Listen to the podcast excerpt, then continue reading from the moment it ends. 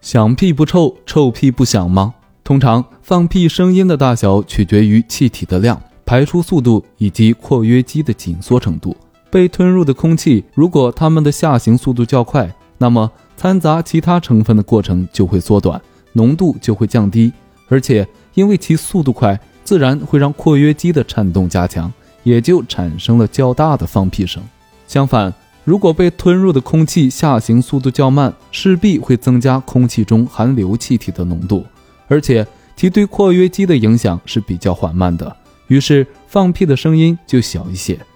从这个角度来看，响屁不臭，臭屁不响的说法还是有一定道理的。当然，屁臭不臭也不完全与响不响有关，它还主要受到食物和肠道情况的影响。